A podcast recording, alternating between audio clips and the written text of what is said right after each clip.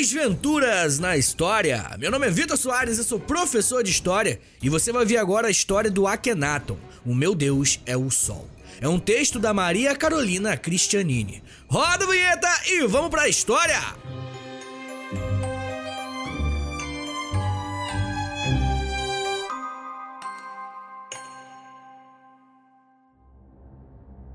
O reinado de Amenhotep IV estava no quinto ano quando tudo aconteceu.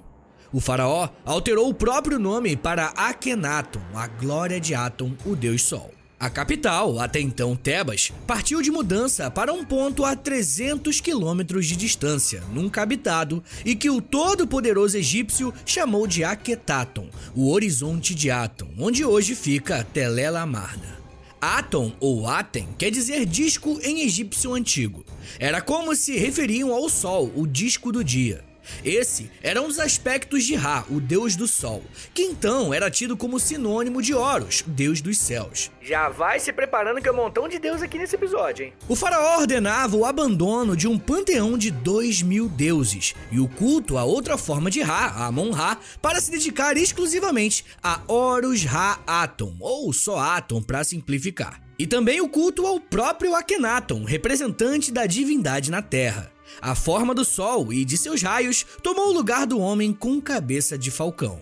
A novidade só foi até a morte do faraó em 1336 a.C., mas foi o suficiente para abalar seriamente o Egito. A ascensão de Amenhotep IV ao trono se deu com a morte do seu pai Amenhotep III em 1353, também antes de Cristo. Embora não haja total concordância nas pesquisas, o Ministério de Antiguidades egípcio chegou a afirmar, em 2014, que há evidências suficientes de que pai e filho governaram juntos por ao menos oito anos. A era de paz e prosperidade mantida por Amenhotep III dentro da 18ª dinastia egípcia virou de cabeça para baixo quatro anos depois. Pela primeira vez na história, o Egito se via cultuando um deus único. A Gisele Chapot, mestre em História Social com ênfase em Egiptologia pela UF, escreveu o artigo Akhenaton e a construção de uma cosmologia positiva durante a reforma de Amarna. Ela disse o seguinte nesse artigo, aspas, O faraó ofereceu aos seus súditos a crença na adoração ao disco solar, fonte única da vida, gerador de toda a humanidade, o qual se recriava todos os dias e negava ao caos, a escuridão, a morte, assim como todo o rio rico e tradicional panteão politeísta. Fecha aspas. A origem do panteão antropomórfico egípcio remonta à pré-história, época em que tribos locais cultuavam deuses e animais. Quando tudo mudou, o recado de Akhenaton foi apenas o seguinte, abre aspas, ninguém, nem mesmo minha esposa, me fará mudar de ideia. Fecha aspas. Apesar do faraó ter duas mulheres, é certo que ele estaria falando da principal delas, Nefertiti. O papel de Nefertiti no novo formato religioso é considerado fundamental. Ela só passa a ser conhecida nos registros da época após o seu casamento com o então Amenhotep IV, quando tinha 14 anos. Imagens da rainha na parede dos templos que resistiram ao tempo e estão no sítio de Amarna não deixam a importância de Nefertiti de lado. Com o passar dos anos e a evolução do governo do seu marido, ela ganha estatura nas representações e chega a alcançar o mesmo tamanho do faraó. Um sinal de status para a mãe das seis filhas de Akhenaton. A arquitetura do período também demonstra um desejo de romper com o passado. Os templos, antes fechados e com pouquíssimas entradas de luz, dão lugar na nova capital a locais com muito espaço ao ar livre e contato com a luz solar. Mudanças também estão claras na arte, que resistiu e permanece no sítio de Amarna, com representações cheias de detalhes da vida da família real, com direito inclusive a demonstrações de carinho entre Akhenaton, Nefertiti e suas seis filhas. A arte egípcia, antes bem mais monumental, ganhou tom mais vivos durante o reinado do faraó. O egiptólogo Michael Rice, autor do O Legado do Egito, disse o seguinte, aspas, Inscrições da época de Akhenaton indicam que o próprio rei instruiu seus artistas e artesãos cuidadosamente nos efeitos que ele queria alcançar. No caso do estilo de Amarna, os efeitos são tão distintos que é altamente provável que eles tenham emergido de uma fonte profundamente neurótica mais poderosa. Fecha aspas. Anota aí que eu quero na minha lápide. Neurótico, mas poderoso. Os indícios de que o faraó via a religião egípcia de uma forma diferente vieram antes da mudança de nome e de capital. Ainda sob o nome de Amenhotep IV, os primeiros anos do seu governo viram templos para Aton serem erguidos na cidade de Karnak, local de adoração de Amon-Ra. Levou três anos a partir do início da construção, em 1348 a.C., para que a nova capital ficasse pronta, rompendo de vez a relação do faraó e a do povo egípcio, como ele esperava, com outros deuses. O carisma e a empatia de Nefertiti com a população ajudaram em parte nessa mudança, apesar de a transformação ter sido combatida pelos sacerdotes. No lugar da figura com corpo humano e cabeça de falcão, que representava Ra Horus Aton, surgiram imagens do casal real, elevando o próprio Akhenaton à posição de Deus, recebendo emanações sagradas do disco solar. O rei era o único a ter acesso ao campo divino, o que fez com que os cultos passassem a acontecer para a família do faraó, também a única a conhecer de fato o deus Aton. Se o poder antes estava concentrado nas mãos dos sacerdotes, que cultuavam Amon-Ra como principal deus, as mudanças impostas por Akhenaton transferiram toda essa força para o casal real. O que não agradou em nada os sacerdotes e a nobreza, chegando enfim ao povo em geral. Afinal, era preciso dinheiro para uma construção de uma cidade a partir do nada, né? E os recursos vieram do aumento de impostos e de preços naquilo que era consumido por todos. Para piorar a insatisfação geral, Akhenaton parecia não se importar muito com guerras e com a política. Tanto que, enquanto esteve no poder, as vitórias antes obtidas pelo exército egípcio deram a lugar à perda de territórios na Ásia para os hititas, povo que governava a região da atual Turquia e que tentava uma expansão para o sul, ameaçando regiões da Síria que estavam sob a influência egípcia. Isso trazia consequências como menos coleta de impostos e de ouro. As reações do faraó perante o cenário não davam sinais de retrocesso em suas decisões. No lugar disso, ele ordenou uma intensificação na perseguição religiosa. Era uma ilusão pensar que, por decreto, todo culto a outros deuses seria extinto e mandou mensageiros a Tebas e a Mênfis para destruir qualquer menção que encontrassem a divindades que não fossem Aton, especialmente as feitas a Amon-Ra. Ao mesmo tempo, a sua imagem só piorava. Como ele se recusava a sair da nova capital, passou a ser visto como uma figura fraca, que deixava o Egito vulnerável.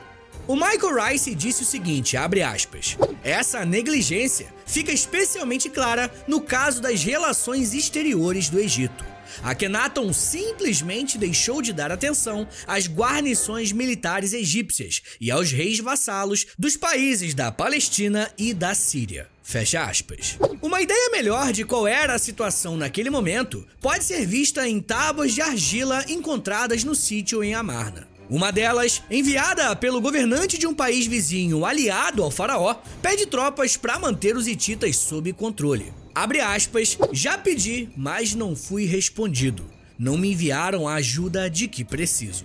Fecha aspas. O território acabou caindo nas mãos inimigas. Para Akhenaton, era mais importante que o exército se mantivesse nas missões de expurgo dos velhos deuses. Nada mudou até 1336 a.C., quando o faraó morreu.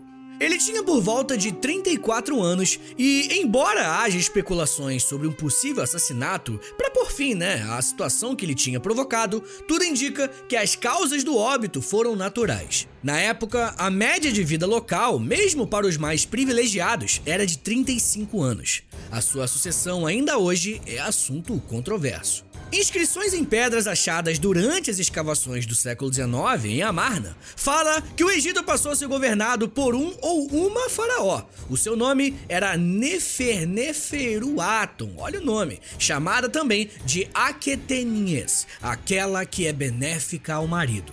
James Carl Hofmeyr, professor de História Antiga do Oriente, escreveu o seguinte no seu livro Akhenaton e as Origens do Monoteísmo, Esse epíteto sugere que ela reinou ao lado do marido. Ela teria continuado no posto ao ficar viúva, evidência que ganha mais elementos com imagens da rainha usando coroas e bastões, itens típicos de faraós. O que vai contra essa possibilidade é o fato de que, seja lá quem tenha sucedido Akhenaton, o novo governante anulou todas as mudanças promovidas por ele. O culto a Aton foi extinto e a religião, na forma como existia antes, retomada. O que faria Nefertiti abandonar a convicção que manteve por tanto tempo? Há hipóteses, entre elas a crise em que o Egito se encontrava no momento da morte do imperador. O seu falecimento pode ter sido o que faltava para uma revolta contra a situação. E a melhor forma encontrada para acalmar os ânimos foi o retorno ao culto de Amon-Ra e ao panteão de deuses. Sinal de que Nefertiti possuía total ideia da importância da religião na política do país. Deixa eu resumir para vocês. O cara tava tão fascinado, tão viciado naquilo ali, no negócio de um deus só, que ele não percebeu que ele tava destruindo o império dele, tá ligado? Chegou Nefertiti, inteligente pra caramba, falou: acabou com esse negócio de um deus só, volta o que tava antes, porque senão o Egito acaba. Ponto final, final feliz. Feliz, quer dizer, não pro Akhenato que ele morreu. Mas as rédeas ficaram por pouco tempo nas mãos da rainha. Nefertiti morreu por razões ainda desconhecidas, apenas três anos depois de assumir o poder. Isso se assumiu mesmo. Foi aí que a figura do jovem Tutankhamon surgiu, aos cerca de 9 ou 10 anos, para se tornar faraó. Ele foi um provável filho de Akhenaton, embora as representações oficiais mostrem o faraó com Nefertiti e seis filhas. Nunca há um menino. Registros dizem que Tutankhamon era filho do rei e que ele teria nascido no meio do governo de Akhenaton, impossibilitando a ideia de que ele fosse seu irmão mais novo. Também há indícios de que a esposa secundária do faraó, chamada Kia, teve um menino. Poderia ser ela a mãe. O fato é que Tutankhamon se tornou o herdeiro da 18ª dinastia e ainda se casou com Ankhesepaton, uma das filhas mais novas do seu suposto pai. Você sabe em que posição que o Tutankhamon ficou como melhor marido? Incesto.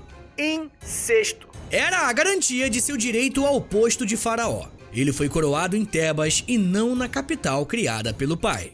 Apesar dele e a esposa terem voltado para Akhenaton, a estadia durou cerca de dois anos, quando o casal se mudou de vez para a antiga capital e passou a ser conhecido como Tutankhamon e Ankhesenamon. A incorporação do nome do deus Amon já era um sinal do retorno ao culto anterior. E também um sinal de que os egípcios adoravam Digimon, né?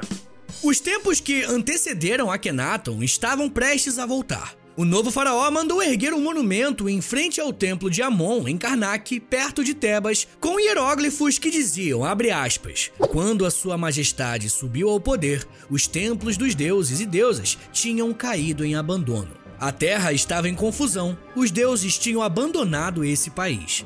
Então, Sua Majestade meditou, procurando o que seria benéfico a seu pai Amon. Todas as oferendas dos templos foram dobradas, triplicadas, quadruplicadas. A celebração agora tomou toda a terra e as condições favoráveis voltaram. Fecha aspas. O exército retornou aos tempos de glória, sendo temido no Oriente Médio sob o comando de Horenheb, que derrotou um movimento que tentava separar a Núbia, norte do atual Sudão. Era o Egito voltando a ser Egito. Senhores, muito obrigado por terem ouvido até aqui. Ó, curte aí, segue aí, tem, tem sininho, tem tem estrelinha para você dar, pode querer dar essa moralzinha aí pra gente. E ó, se você gostou do meu trabalho, me siga nas minhas redes sociais, é arroba Soares, e você também pode ouvir meus outros podcasts, que tal? Ouve lá o História em Meia Hora e o História pros Brother. É isso, gente, valeu!